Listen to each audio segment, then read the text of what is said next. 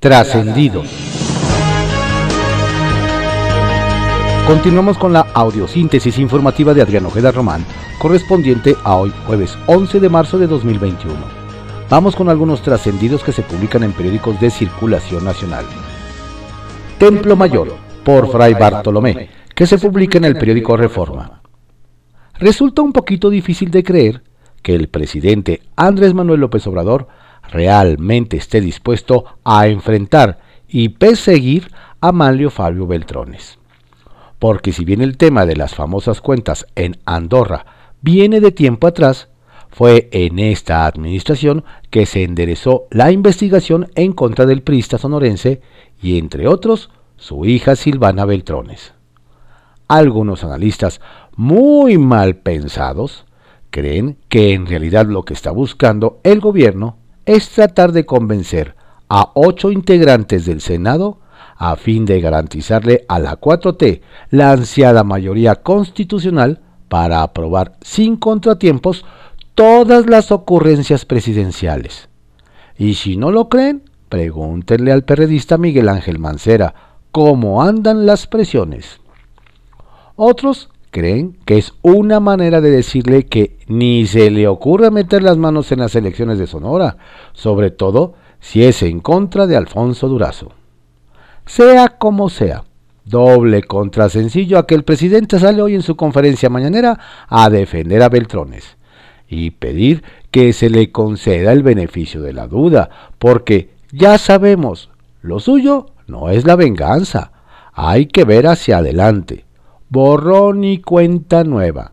Safín zafado es perdonado. Oficialmente en México se reconoce que por lo menos 77.171 personas están desaparecidas. Y a pesar de la dureza de este dato frío como la ausencia, Morena y sus aliados pretenden que la Fiscalía General de la República se desentienda de este asunto. Pese a todas las objeciones, incluidas las de Alejandro Encinas y Santiago Nieto, en el Senado sigue avanzando la reforma a la ley orgánica de la Fiscalía que le permitiría ignorar el drama de los desaparecidos y la de protección a los derechos humanos, a las mujeres y a los periodistas. Cada quien sus prioridades. Cada vez que los líderes periodistas hablan de inclusión de la mujer, Seguramente se muerden la lengua, pues ahora resulta que sin explicación alguna le impidieron buscar la reelección a su coordinadora en San Lázaro, Verónica Juárez. Y del lado del PRI, las cosas tampoco andan muy bien, pues los tricolores les escamotearon a Claudia Pastor y Mariana Rodríguez Mier y Terán el reconocimiento a su trabajo legislativo al dejarlas sin la posibilidad de reelegirse. Parece que los señores de la oposición se ponen muy incómodos con los liderazgos femeninos. Es curioso, con la aprobación de la nueva ley sobre la marihuana, ahora en México es más fácil tener plantas de cannabis que plantas eléctricas. Circuito Interior, que se publica en el periódico Reforma. Quienes saben cómo se mueve la máquina del transporte concesionado en la Ciudad de México, tienen claro quién estuvo detrás del bloqueo de avenidas en demanda de un aumento a la tarifa. La maniobra de los agremiados a la Fuerza Amplia de Transportistas lleva todo el sello de Héctor Serrano, ex titular de la Secretaría de Movilidad y quien aún tiene cuentas por cobrar con dicho gremio. Así es que no se debe, no es de sorprender que las protestas de los concesionarios que provocaron retrasos a miles de usuarios llegaran en cambio muy a tiempo de la época electoral. El 17 de febrero, una vez que Morena le cerró las puertas a la reelección a Néstor Núñez, el alcalde de Cuauhtémoc, lanzó un velado amago en protesta, asegurando que en los próximos días tomaría decisiones. Sobre su carrera política no ha informado nada, pero más de uno se pregunta si lo que finalmente decidió es que el centro histórico se vuelva tierra sin ley, pero con dividendos. O nadie gana nada con los puestos que prácticamente ya coparon delicias y vizcaínas? Bajo reserva, que se publica en el periódico El Universal. El machote de Palacio Nacional. En el Palacio Nacional hay un machote, pero nada tiene que ver con temas de género o en contra de feminismo. Se trata de un tema de transparencia. Es recurrente que cuando se realiza una solicitud de información pública, la Presidencia de la República responda negando la información con el siguiente machote. Tras una búsqueda exhaustiva, amplia y razonable, no se localizó la información. Por enésima ocasión, esta fue la respuesta que recibió esta casa editorial cuando solicitó a la Oficina de Presidencia de la República el nombre de cuerpo de médicos que estuvieron a cargo de la salud del presidente Andrés Manuel López Obrador cuando padeció COVID-19 y estuvo en Palacio Nacional recuperándose. Esta información se supondría sería algo fácil de responder, puesto que fue personal que acudió al recinto histórico a atender personalmente al mandatario, y por lo tanto entregada sin ningún problema. Lo mismo ha sucedido en el caso de las encuestas que el presidente ha mencionado tener y que nadie encuentra, entre otras muchas.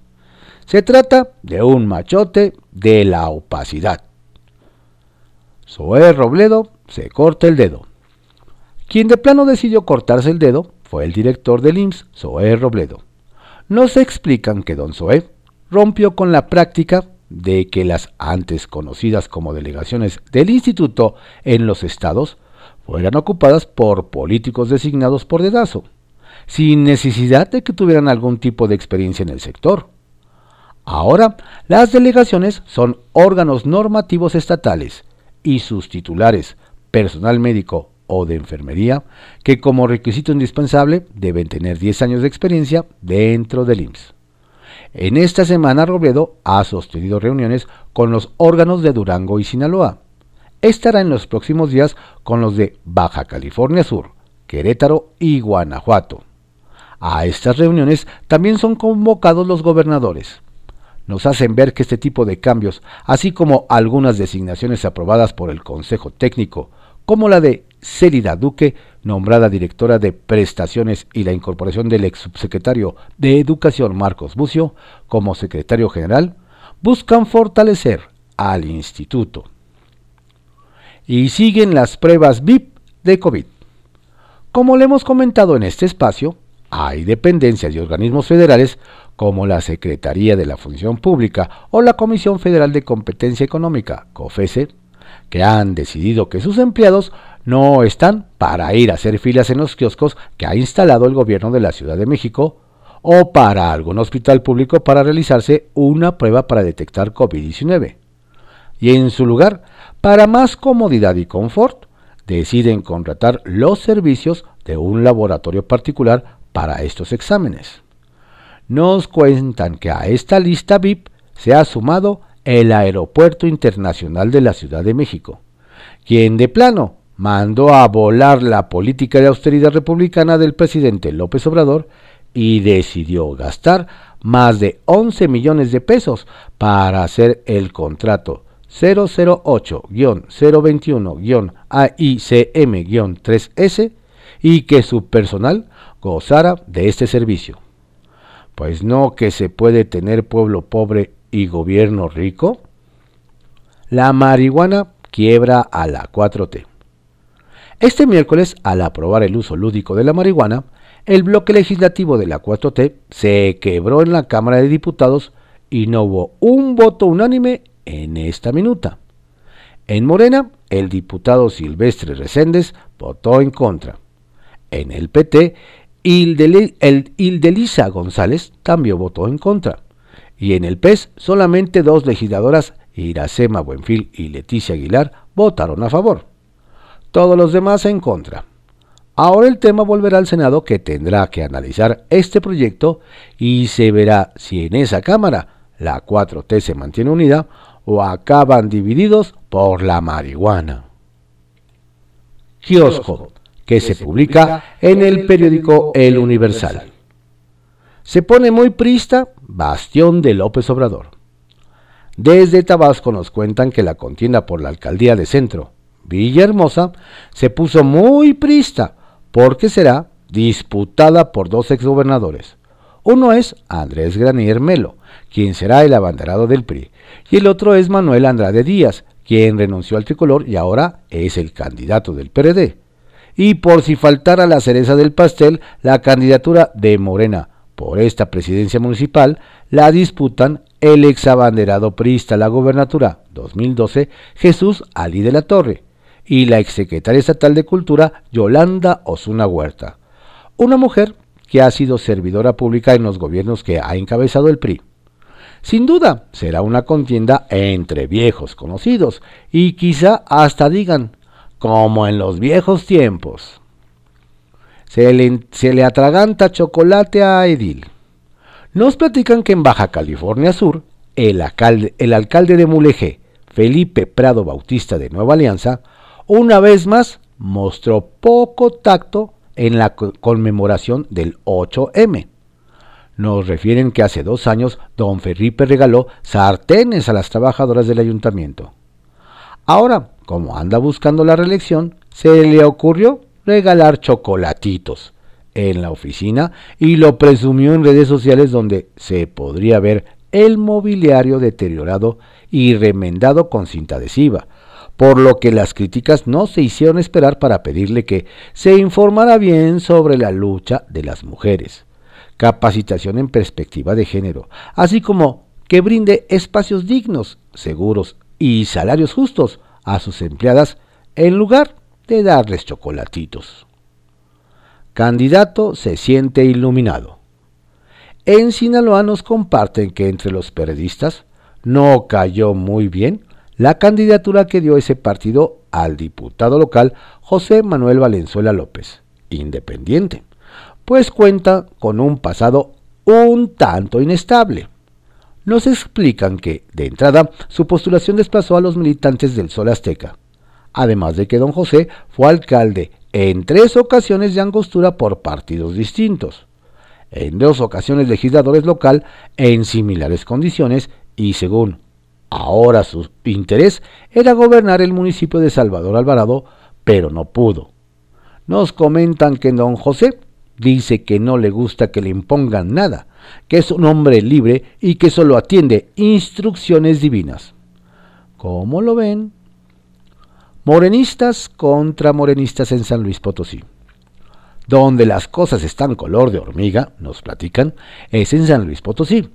Pues ahora le tocó al senador suplente Alejandro Rojas Díaz Durán de Morena enfrentar a militantes de su partido inconformes por la designación de los candidatos a la gubernatura y la alcaldía potosina, Mónica Liliana Rangel Martínez y Javier Nava Palacios, respectivamente. Nos relatan que el grupo interrumpió la rueda de prensa de don Alejandro que se llevaba a cabo en un hotel de la capital, donde los morenistas le pidieron que se revocaran las candidaturas de doña Mónica y don Javier, y lo culminaron a no realizar amenazas de expulsar a los militantes inconformes, lo que provocó que don Alejandro solicitara a la seguridad del hotel que sacaran a sus compañeros militantes por la fuerza. ¡Sas! El Caballito, que se publica en el periódico El Universal. ¿Olga Sánchez se brinca la fila de vacunación? La secretaria de Gobernación, Olga Sánchez Cordero, difundió en redes sociales fotografías del momento en que se recibió la vacuna contra el COVID-19 en la alcaldía Miguel Hidalgo, destacando la buena organización y atención. Salta que la funcionaria se haya inmunizado, pues de acuerdo con el programa de vacunación, ayer tocaba a las personas cuyo primer apellido comienza con las letras F, G y H, mientras S de Sánchez, T, U y V están programadas para el sábado 13. ¿Será que doña Olga se brincó la fila y nadie le avisó o dio charolazo? En la Ciudad de México dijeron que fue un día que no le tocaba, pero como vive en la alcaldía, no había problema. Dejan al pez candidatura de Coajimalpa. Todo parece indicar que Morena no encontró un buen candidato para pelear la alcaldía Coajimalpa y de acuerdo con las negociaciones con sus aliados, todo parece indicar que esa posición se la va a dejar al partido Encuentro Social que perfila a Francisco Javier Saldívar Camacho como el aspirante. De su currículum destaca su paso por el PRI y por el PAN, siempre haciendo trabajo territorial en la demarcación.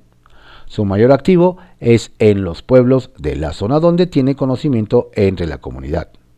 Vaya que Morena tiró el arpa en Coajimalpa, nos comentan.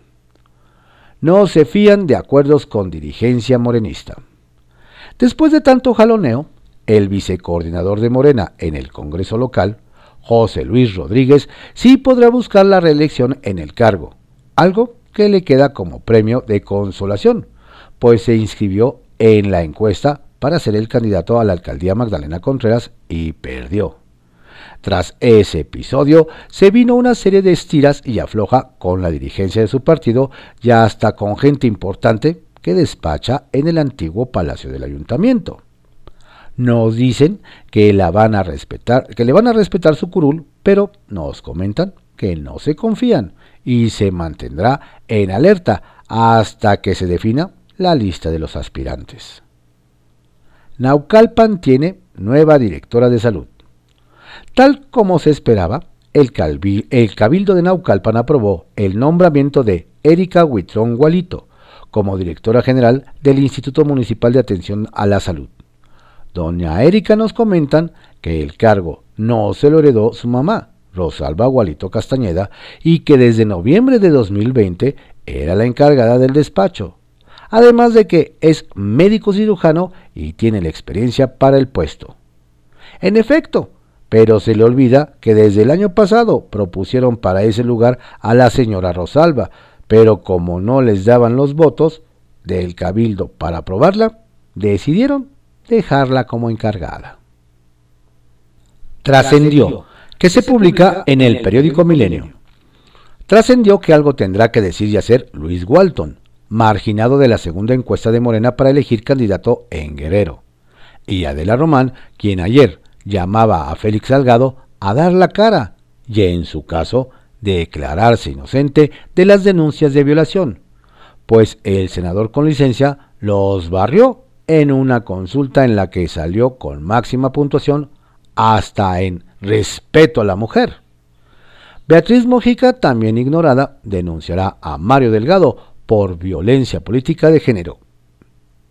Trascendió que aunque la idea en el PRI es presentar y difundir un perfil renovado, Alejandro Moreno aún no se logra quitar de encima del todo a la vieja guardia y desde Sonora se le presiona dicen en el tricolor, para que Héctor Yunes Landa se cuele a las plurinominales por Veracruz, pese a que no apoyó al campechano durante la renovación de la dirigencia nacional. Trascendió que la panista Alejandro García, Alejandra García Morlán, diputada federal con licencia, jura que no quiso saltarse la fila de las vacunas en Oaxaca, en la explanada de la Universidad Benito Juárez, para meter a sus familiares moviendo influencias, ya que ella solo pedía información ante el desorden en la logística, considerando que hubo gente que se formó desde un día antes y exigía agilización del proceso. Trascendió que la organización Oceana en México, que dirige Renata Terrazas, deseó éxito a Jesús Elenes Angulo, quien dejó su cargo como comisionado nacional de la CONAPESCA para irse al Senado. Pero está preocupada porque se queda sin timón una institución que de por sí está en el olvido, por lo que espera que la persona que llegue al puesto sí sepa de qué se trata la tarea. Redes de Poder, que se publica en Reporte Índigo. Pobre libertad de expresión en FEATLE. La Fiscalía Especializada en Atención de Delitos contra la Libertad de Expresión, FEATLE, de la Fiscalía General de la República, este año recibirá de presupuesto 15 millones de pesos y conservará los 20 agentes con los que contaba el año pasado. En 2010 arrancó con la mitad de agentes, pero su presupuesto era de 695 mil pesos apenas. El incremento ha sido fuerte, aunque se debe tomar en cuenta que el gran cambio llegó con el arribo a la presidencia de Enrique Peña Nieto, en 2012, último año de Felipe Calderón. La FEATLE operaba con 3 millones de pesos y en el primer año del mexiquense el presupuesto llegó hasta los 39 millones de pesos. De ahí fue disminuyendo. En 2019 apenas recibió 12.8 millones de pesos y 17 agentes del Ministerio Público. En lo referente al número de agentes del Ministerio Público en 2010 apenas era una decena. En 2018 había 22 personas y este año se prevé que trabajen las mismas que en 2019. Es decir, se mantienen los 20 agentes. Esa área no tiene asignados policías investigadores o peritos, lo que significa que operan con elementos prestados por otras áreas. Así se esperan resultados en investigaciones, por ejemplo, sobre agresiones a periodistas. Nueva brecha en conflicto de Notimex. Una resolución de la Junta Federal de Conciliación y Arbitraje que ordenó la reinstalación de Adriana Urrea Torres, lideresa del Sud Notimex, a su puesto en la agencia de noticias, abrió una nueva brecha en las negociaciones para terminar con la huelga, que ya se extendió durante más de un año. Urrea Torres tiene abiertos diversos juicios por haber realizado viajes personales al extranjero a costa del presupuesto de Notimex, lo que a juicio del representante legal de la agencia le impide ser reinstalada. Aunque Notimex tramitará un amparo para dejar sin efecto el ordenamiento de la Junta de Conciliación, esta sentencia viene a complicar aún más la resolución del conflicto, pues precisamente una de las condiciones que pusieron los directivos de la agencia fue la negativa de reinstalar a Orrea debido a los juicios que pesan en su contra. Esta semana las partes sostuvieron una reunión con Olga Sánchez Cordero, secretaria de Gobernación, y Luisa María Alcalde, secretaria del Trabajo, para intentar llegar a una mediación. Sin embargo, la misma terminó sin acuerdos. Ahora el panorama, por difícil que parezca, luce aún más adverso. Confidencial, que se publica en el periódico El Financiero. Olga comió ansias. Presentándose como una ciudadana de a pie, sin privilegios, la secretaria de Gobernación, Olga Sánchez Cordero, presumió en Twitter el momento de su vacunación, con todo y fotos de ella sentada junto al resto de sus vecinos, haciendo espera. Pero lo que no comentó doña Olga es que fue por su vacuna y se le aplicaron cuando aún no le tocaba, pues a los de apellidos con la letra S le corresponden el 13 de marzo. ¿O ya se nos olvidó el abecedario? Alborotan chapulines en San Lázaro. Los chapulines se alborotaron de nuevo ayer en San Lázaro. Ver para creer. La Tamaulipeca, Priscila Laguna Cuellar, se hartó de la 4T, dejó la curul guinda de Morena y brincó al azul del PAN. Era suplente de la diputada Noemí Alemán Hernández que hoy anda de licencia y en busca de un mejor futuro. El baja californiano Alfredo Rivas Aispuru se fue del PES y se sumó a Morena. Dejó el partido de los evangélicos ya solo con 18 asientos y la diputada jalisciense Susana Álvarez Hernández abandonó las ruinas del PRD y saltó al creciente MC. Gatel vivito y amoroso.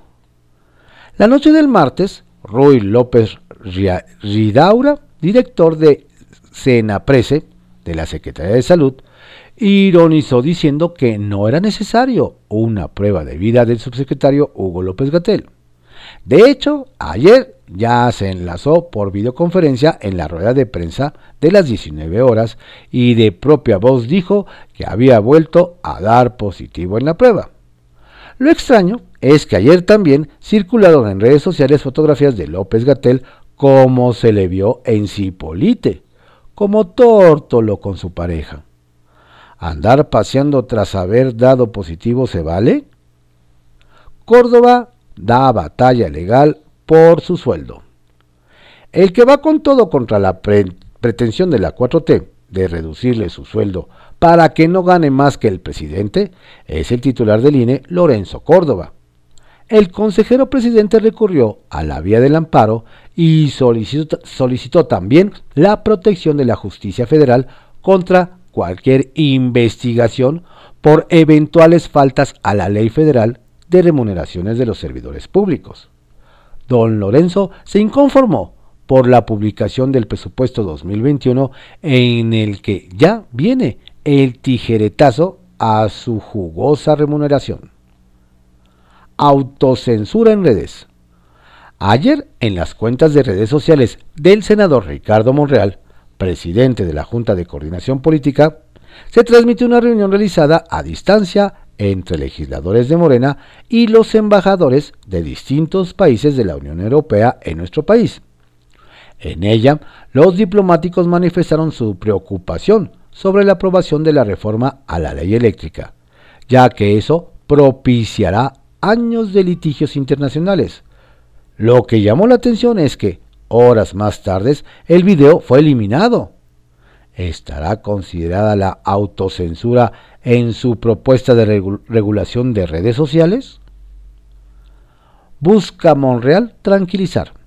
Por cierto, en la reunión referida, el coordinador de los senadores morenistas sostuvo que en México se seguirá una línea progresista que separe el poder político del económico y señaló que es bueno invertir en México porque en el país las inversiones se cuidan con seguridad y Estado de Derecho. La intención del coordinador de Morena fue generar tranquilidad, pero por lo que se escuchó de los europeos, siguen nerviosos y con razón con esta reforma. Contra las universidades, Patito. Auténticamente de fiesta, el líder de diputados del PAN, Juan Carlos Romero Hicks, tras la aprobación de la nueva ley de educación superior. Llevaba cinco años impulsándola desde la Comisión de Educación del Senado de la República. En ese lapso se lograron consensos con todos los partidos políticos salvo el PT y las universidades públicas y privadas. Hacían falta iniciativas con unidad prácticamente absoluta. Habrá garantías para estudiantes y el combate a las universidades Patito. La Gran Carpa, que se publica en el periódico El Economista. Bicicleta. El presidente Andrés Manuel López Obrador informó que el programa Sembrando Vida es el programa de reforestación más importante en el mundo y explicó que a través del mismo se plantarán más de mil millones de árboles en un millón de hectáreas que beneficiarán a 420 mil sembradores. Al ser cuestionado sobre casos donde campesinos de Yucatán y Campeche están quemando árboles para acceder a sembrando vida, el mandatario descartó que se esté afectando a la naturaleza. Domador. Con la evidente urgencia por dar a conocer los detalles del expediente de Francisco Javier García Cabeza de Vaca, el coordinador de Morena en la Cámara de Diputados, Ignacio Mier Velasco, pasó por alto que la única facultad para invitar al Ministerio Público y la Unidad de Inteligencia Financiera a reunión de trabajo es la sección instructora del Congreso de la Unión, la cual es responsable del desafuero del gobernador tamaulipeco. La mencionada instancia es presidida por el también diputado morenista Pablo Gómez, por lo que bastará con afinar el remitente de la convocatoria para que muy pronto puedan tener acceso a las imputaciones. Sacapuntas, que se publica en el Heraldo de México. Más elogios a Olga. Otro apretón de tuercas se llevaron los detractores de la secretaria de Gobernación, Olga Sánchez Cordero. Y es que, ante las nuevas versiones de distanciamiento, el presidente López Obrador salió a elogiar el trabajo de la funcionaria en materia de derechos humanos y atención a los feminicidios. Para que les quede claro, el apoyo a la exministra. Voluntad institucional se verán las caras nuevamente el presidente López Obrador y el gobernador de Jalisco, Enrique Alfaro. Será en Tequila, el próximo domingo, donde ambos inaugurarán un nuevo cuartel de la Guardia Nacional, pero nos hacen ver que de ambos lados hay voluntad para que sea un encuentro cordial y sus diferencias quedarán de lado, aunque sea por unas horas. Prevén relevo. En el Tribunal Electoral del Poder Judicial de la Federación vuelve a sonar el nombre de Felipe de la Mata para sustituir a José Luis Vargas como presidente del órgano. Y es que la polémica por la alteración de actas de la Comisión de Administración, denunciada por el Consejo de la Judicatura Federal, es considerada por varios magistrados una afrenta al presidente de la, Suprema Corte, Arturo Saldívar. La llegada de vacunas no cesa nos hacen saber que México recibe hoy la materia prima para el envasado de 3 millones de dosis de la farmacéutica china CanSino. Con esto la producción se acelera. Ya se tienen envasados los primeros tres lotes de esta vacuna y se espera que su distribución y aplicación comience a finales de marzo. Diputada sin fuero. Ya salió el peine de la espontánea desaparición de la diputada del PRI en la Ciudad de México, Sandra Vaca. Resulta que por mandato de la Constitución local, ningún funcionario goza de fuero, por lo que la Fiscalía de Ernestina Godoy está en libertad de detenerla por trata de personas y asociación delictuosa en complicidad con Cuauhtémoc Gutiérrez de la Torre.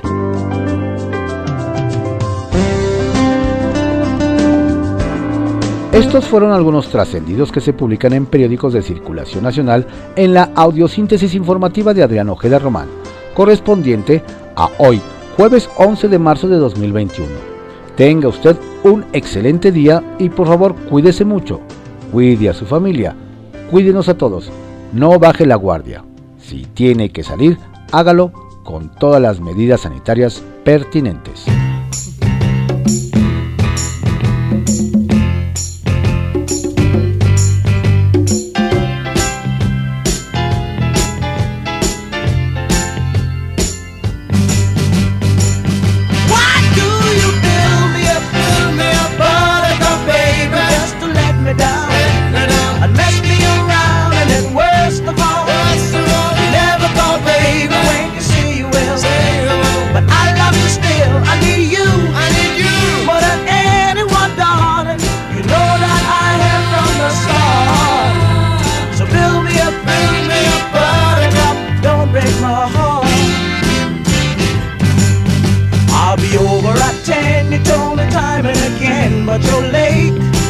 I wait around and then I run to the door. I can't take anymore. It's not you.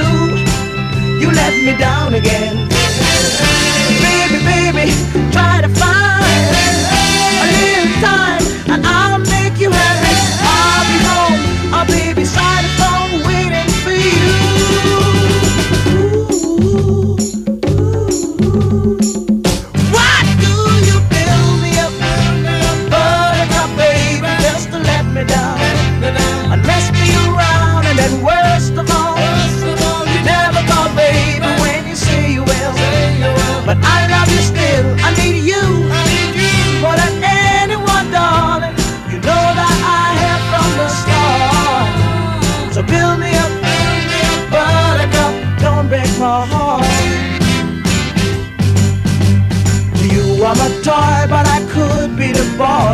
Adore.